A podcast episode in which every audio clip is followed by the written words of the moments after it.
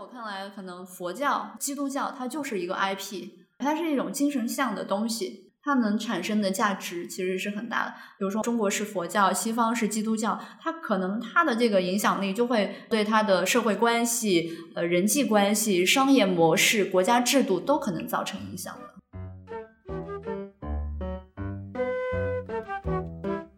欢迎大家收听设计蛋白粉，今天是我们第二十二期的节目。设计蛋白粉是一档设计类的聊天节目，内容是关于产品的市场包装与设计，它包括市场的品牌包装、用户体验设计、产品信息传达。我们大部分经验也是来自于游戏的市场推广。首先，与工作的局限，我们并不能保证观念的百分百正确，但是我们认为真实的过程比结果更值得记录。大家可以通过网易音乐、荔枝 FM、iTunes 上面的播客搜索关键词“设计蛋白粉”，订阅与收听我们的节目，也可以访我们的官网 gdn 点 design 给我们留言。本期节目我们要讲的是 IP 这个话题，是吧？对，IP 这个话题其实已经说了蛮久的了。对，讲了其实已经很多年了。我记得我最早接触的时候是在给老板汇报的时候做 PPT 的时候，那时候大概是五年，五年还是七年？那时候刚接触 IP 的时候，我以为这个 IP 可能只是一个 IP 地址，对 IP 地址之类的。后来我一查，当时的资料还很少，当时你都查不到什么是 IP。嗯，呃，但是我做完那个 PPT 之后，因为没有一个官方的解释嘛，隐约的似乎感觉到了一些，哦，它可能是这么一个意思。嗯嗯，要不我们现在先简单介绍一下什么是 IP 啊，可以啊。这次我们一定要把缩写说清楚，对吧？啊？嗯，那我我我来说一下吧。I 呃，IP 是什么的缩写呢？它其实是中文知识产权的一个缩写。知识呢，在这边是 I intellectual，然后产权的话是 property。就是 intellectual property，IP 这个东西，其实我觉得在国外它其实已经是比较成熟的一个产业链了。只是在中国的知识产权的保护这一块，相对来说是呃来说是比较真空的。但是现在我们有了这个意识，并且把这块产业链给做起来了。像美国过去的星球大战啊，或者说我们去他们的迪士尼，或者去他们的电影主题公园。环球影城，嗯，他们其实已经把这块产业链做的比较成熟了，但现阶段我们中国才重新开始去深耕这一块东西，然后也有了一个新词，我不知道国外有没有 IP 这个词啊，嗯有没有把它做这样的简写？但是近几年我们在这块儿比较系统的开始挖掘 IP 的价值。嗯，对这个词这几年已经说的有点过度了。啊，像这几年会让我们感觉到它好像是一个新生的一个东西一样，但其实就像刚才小杨说的，其实美国也好，然后其他其实他们一直是按照这个一个模式在做的，只不过我们以前的东西可能不够那么系统化。嗯啊，就好比说《星球大战》，嗯，这个号称就是美国最大的一个 IP，这个知识产权它蕴含的什么意思？就是说你不单单是做了一个电影，但是它最早期可能是以电影为支点去撬动了一些。一些人群或者打动了一些粉丝，然后他会做一些很多的衍生，图书、漫画、电影、游戏、玩具、周边、服装、配饰，就是这一套，其实都是围绕着他的一个这个 IP 去形成的产业链。对对对，嗯，你你最早听到 IP 的时候，呃，你是听到什么东西是属于一个 IP 呢？它其实一开始也是以很小的一个撬动点，比如说你是一个电影，或者说是一个文学，对，然后再做一套配套的一个东西，对，呃，你说它是品牌也可以，对，所以游戏你说它是一个品牌还是一个 IP 呢？这个界限其实我们也蛮难定义的，在我们能联想到的 IP，比如说某一个呃文学、电影，或者说某一个网红。或者像 Papi 酱，或者明某一些明星，它我们也可以叫做它是一个 IP。然后品牌的话，我们联想到的是，比如说保洁公司、苹果公司，嗯，这种。然后我觉得品牌的话，它更多的是围绕着产品去出发的；IP 的话，它更像一个更拟人化的东西，更情感化的东西。所以 IP 它是有自己更强烈的这种情感和独立人格在这个核心里面，它其实是。没有非常具象的产品，它有一个说法，我其实还挺认同的。他是说，呃，IP 它其实是没有具象的产品，所有的文学、电影、漫画，它其实是是一种载体。它核心的诉求是能够把自身的这种强烈的情感辨识度、情感取向去传达出去。Papi 酱它传递的是一种。观点，它的所有的短视频传达了它的一种观点。品牌的话，其实更多是基于产品而形成产业链。对对对，品牌的话，它其实更像是工业化的一个产物。嗯，我有一个手机，然后我这个手机有什么样的功能？它是很很基于这种实物功能产品的 IP，它是更多基于一种观点。我我认同你的观点，所以从这个观点出发，认同你所代言的这些东西。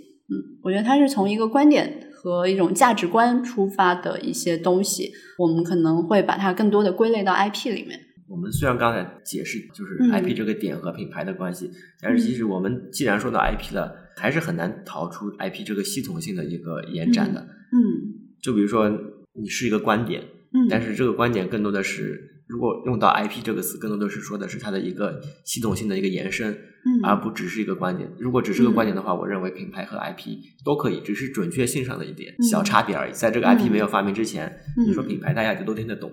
但是但如果你说现在要说到 IP 的话，就不可避免的要说到它后续的配套的系统性的开发是这种问题。是，我觉得在我思维的具象的那个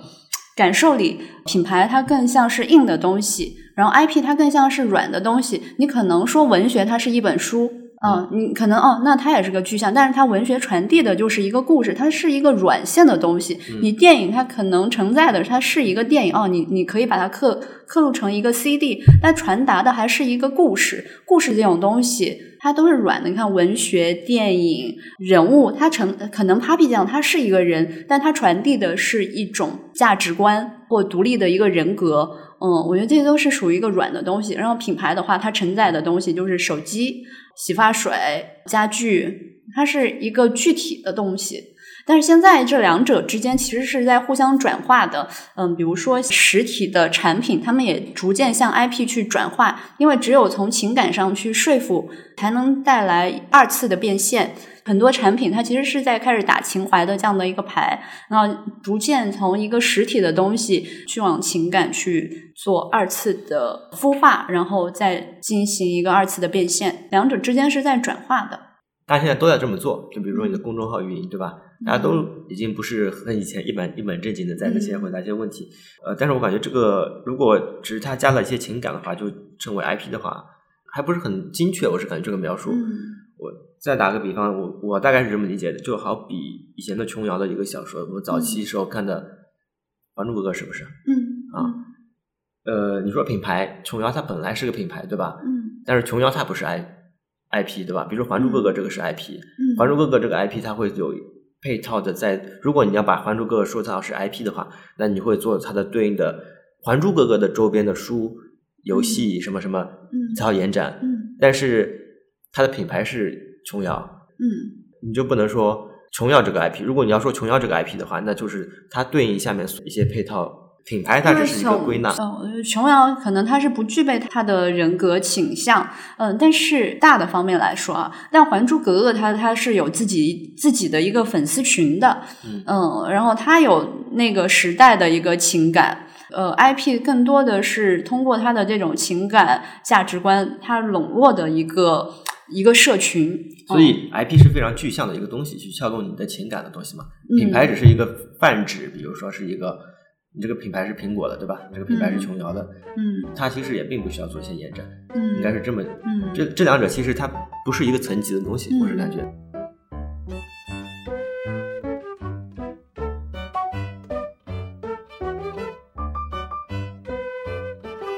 刚才说的是 IP 和品牌嘛，下面我们可能要说一下刚才说的大的结构的一个问题，就是我们在说到一些什么大 IP 啊，特别是在我们 比较泛的一些讲座或者里面说到一些 IP 的概念，它其实是更多的是一个结构性的一个问题，或者 IP 这种运营，它其实更多的有点像是一个用一个词概括，可能就是叫全产业链模式。嗯，我是这么理解的。嗯嗯，它好比你有一个一个内容。然后你现在是通过一套全产业的一套模式，然后去把你的这些内容，然后再进行一个整合。嗯嗯，然后我感觉现在说的 IP 就是可能更多的是偏向是通过通过一些载载体去把这个 IP 变现。对对对。嗯。但我觉得现在它其实是有两种，因为大家是意识到这个 IP 的一个重要性，所以 I IP 的这个领域其实有两种，一种是我们去利用原有的 IP，然后通过一些全产业链的呃模式去把它变现；另外一种其实是就像某些新的产品，它希望去培养一个新的 IP，、嗯所以说在这个变现的前面，嗯它其实是有一个孵化的过程的。一个是创作，一个是结构嘛。对，刚才我们说的是结构，其实那个是商业模式，对吧？他们更多谈到这个 IP，更多的是一种商业模式，就是通过一款爆款，然后再配套这种全产业链的一个模式，然后来做一套完整的，或者说尽量最大化的一个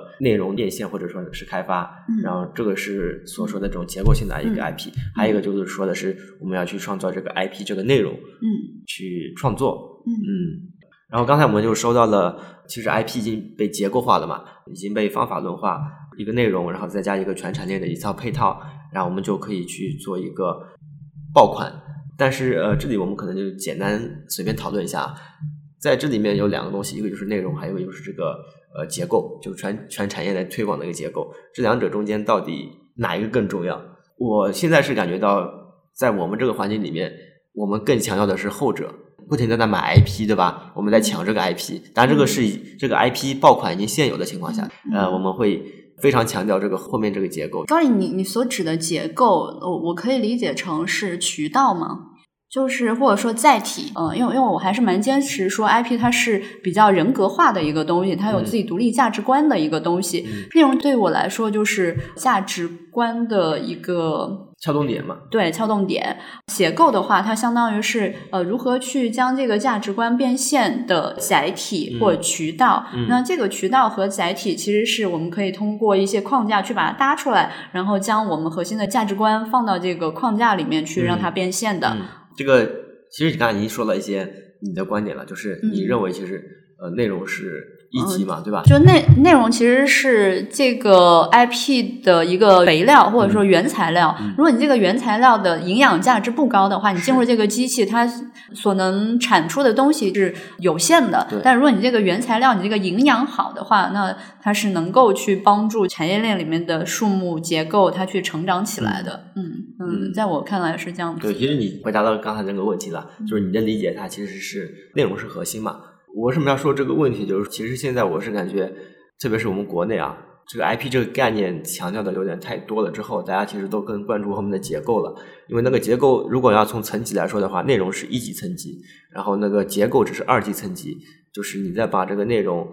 再如何去铺开，或者说最大化的一个分发变现这样一个问题，大家都很强调这个第二部分的一个结构部分。结构的部分其实是比较容易去复制的，但是内容它其实是很是比较稀缺的。对这个问题可以这么去说，说好比我们拿到了一个一般的一个内容，但是我们套用了这一套流程，或者说套用了一套这套体系了之后，我们可能可以做出一个还行的一个，或者说收益还行的一个东西，因为这个东西其实是最容易被复制并且标准化，能够按照这个流程去去进行的一个东西，就好比我们导量啊，这种就是非常好的一种变现的渠道，然后大家也对这种实打实的能够增加一些收益，或者说增加一些渠道强调在里面，因为这是非常实的一个东西，大家会有点过于关注于就是第二个层级，非常强调这些这些量的导，而忽视了一开始对于这个原作内容的一个挖掘，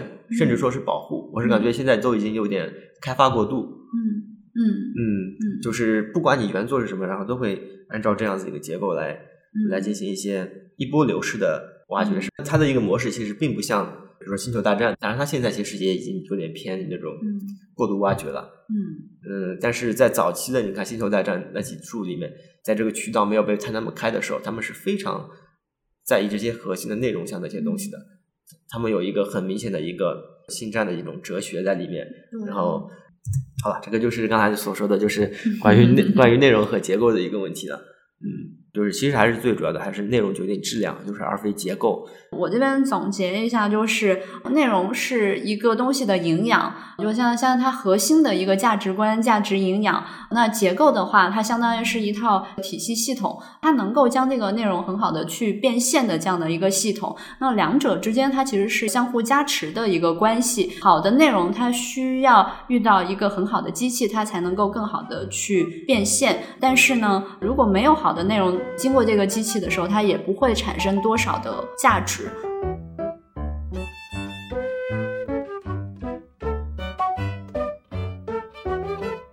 你刚才强调的很多都是结构或者说是现状怎么怎么样，但是对于每一个设计师而言，在这样子一个大环境的一个变化下面，我们如何调整自己的一个计划？嗯，其实我我现在也不是特别有头绪啊，但是就我现在的工作上来说，我对 IP 的这个。范畴，我我们遇到的一般是两类吧，一类是说，呃，比如说像原已经原有的 IP，嗯，比如说我们对日本的一些小说、动画片、故事，嗯，原有的 IP 进行二次的包装，嗯，变现，嗯，然后另外一种是，嗯，可能原来它其实是没有这样子的一个 IP 的，我们需要自己去。孵化或者说培养一个新的一个爆款 IP，然后当它孵化成功了之后，再对它进行一个变现的过程，一般是分为这两种的，就一个原有 IP，一个是我们需要去新的培养一个新的 IP，这两点对于这两点来说，我觉得我们做的工作可能稍微有一点不同。第一个的话，比如说对原原有的 IP 进行变现的话，首先对我们设计师来说，我们必须对原有的这个 IP 有一定的了解，在我们的知识领域上。一个方面，我们必须去了解原 IP 的一些文化、性格、内涵，然后我们才能够通过这种了解，去把它的价值通过我们视觉的形式表现出来。还有一些，我们可能在原有 IP 去做变现的时候，很多正常的渠道就是做一些衍生品啊、周边啊一些设计，将它变现。对于一个必须重新去。培养的一个新的 IP，那我觉得这个方面做的事情就会相对更多一点。首先，我们必须是一个，因为 IP 核心的关键就是要有一个独立的人格，就是它是一个人格化的东西，它是要拥有一定的价值观、哲学的东西。所以，这个是所有 IP 的一个源头。所以，对于一个在培养这个 IP 的人来说，他必须自己首先是一个有独立价值观的人，而不是那种。伪光正，或者说那么性格很很中和、温良恭俭让吗？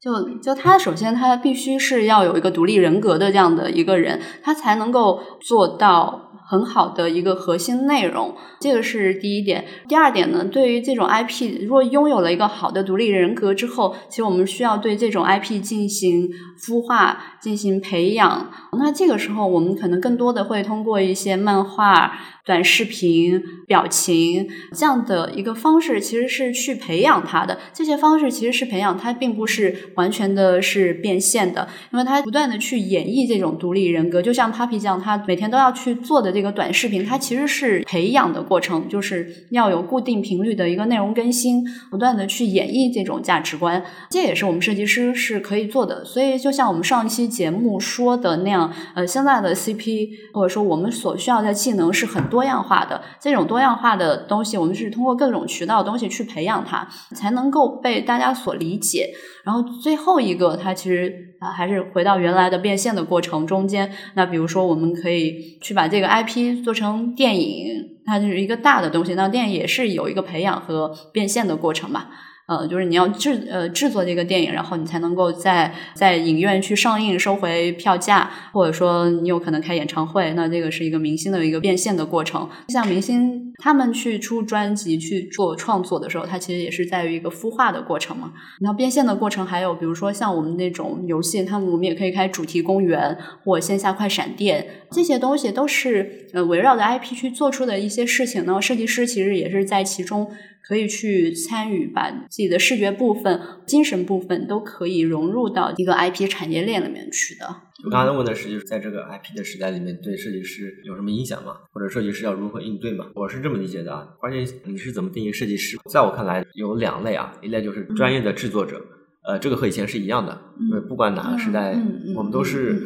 需要专业的制作者。然后现在，哎，在 IP 这个时代以后。不管你是书籍制作影视也好，制作平面也好，制作什么也好，这个专业制作者是肯定还是继续有的。当然，他的需求会增大了。然后这个是专业项的，这是一个项。然后另外一项就是我们可以调整方向的，就是做一个内容生产者。嗯，这个是以前可能还比较难的，但是现在的话，在互联网这个模式下面，设计师其实也是一个内容生产者。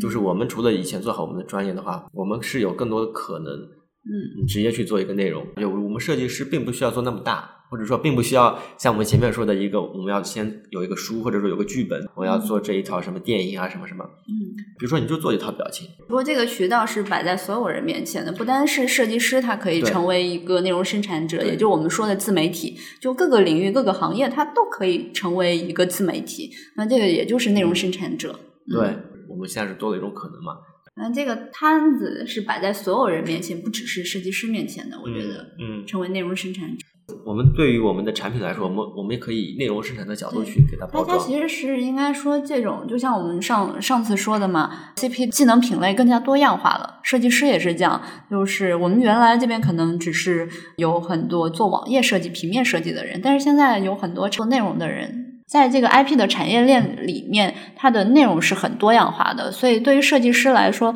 不单说像我们之前，嗯，你做好一个平面设计，就你只能做好平面设计，你才能够在这个产业里面生存下来。但是现在这种整个渠道更加多样化之后，有许多从前可能没有被用到的技能，也可以一起参与到这个产产业链的孵化也好、变现也好的这种进程中间去。IP 时代在我看来就是。就是对内容的关注，或者说对内容的重视，把它理解为是 IP 时代。然后感觉 IP 时代，我们强调的并不是这个互联网这个结构，而是这个内容。内容的话，其实它不一定要求你的画面有多美，但是如果你能够通过不同形式的内容将这个信息传达出去的话，它也算是一个很好的传播方式。有更多路子嘛？除了以前的这种你走专业向的路线之外，你可以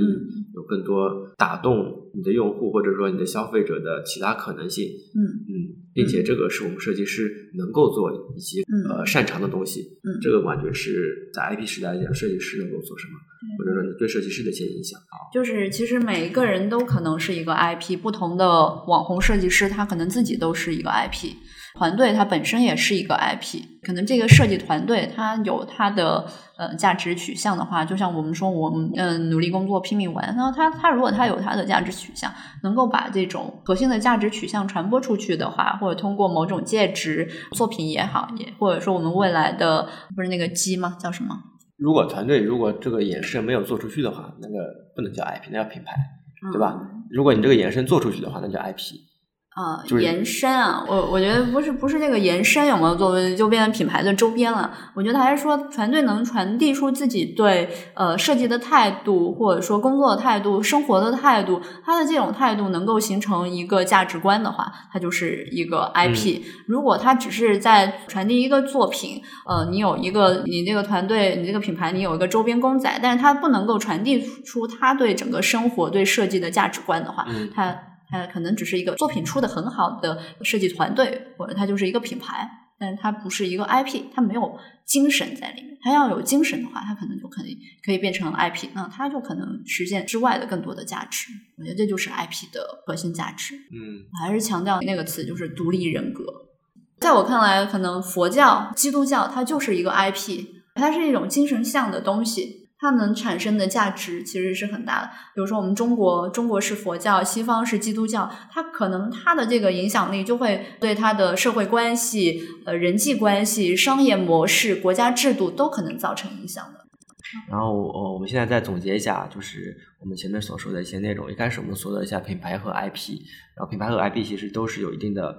标识性质的，或者说标识属性的。呃，只不过我们在我们认为里面，品牌可能会更倾向于产品，或者 IP 可能会更倾向于这款产品的一个人格性格。然后我们再反正说到 IP 的时候，再说它的一些延展，这个里面可能会有一点差别，是关于品牌和 IP。然后第二部分我们说了一下。大 IP 这个词，大 IP 这个词更多的说的是这个 IP 的一个产业链的一个运营。这里面说的更多的是，呃，有了这个内容之后，我们如果通过这样子一个 IP 运营的一个结构，然后来实现这个内容的一个最大化的一个变现。这一部分我们说的是内容与这个结构的一个问题。然后我们也是认为，就是即便在这个大 IP 的环境下面，内容还是核心。虽然你可以通过这种 IP 运营的一个方式，能够把你以前一个一般的内容加成的更好一点。这是关于第二部分的一个内容。第三部分就是说，我们说了在大 IP 这个环境下面，对于设计师有没有什么影响？我们是认为 IP 这个时代更多的是可以理解为是一个对内容价值的一个尊重或者说认可的这样子一个环境。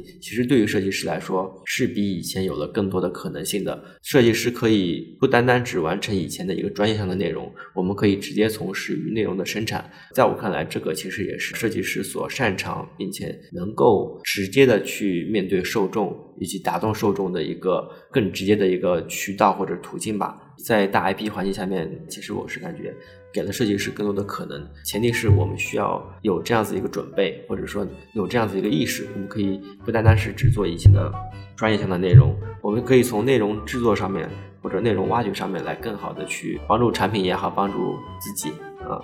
好的，然后我们这期节目就是这样。呃，欢迎大家通过网易音乐、荔枝 FM、iTunes 上面的播客搜索关键词“设计蛋白粉”，订阅与收听我们的节目。也欢迎大家通过我们的官网 gdn 点点赞给我们留言与反馈。好，那这期节目就这样，嗯，拜拜，拜